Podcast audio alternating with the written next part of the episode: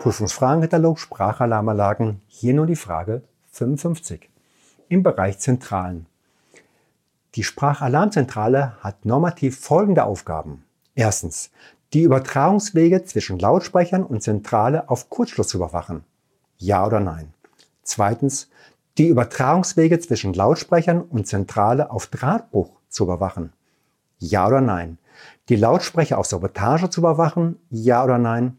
Die Übertragungswege zwischen vernetzten Sprachalarmzentralen zu überwachen? Ja oder nein?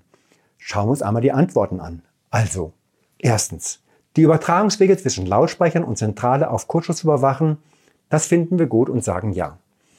Die Übertragungswege zwischen Lautsprechern und Zentrale auf Drahtbruch zu überwachen, das passt uns ebenfalls gut in den Kram.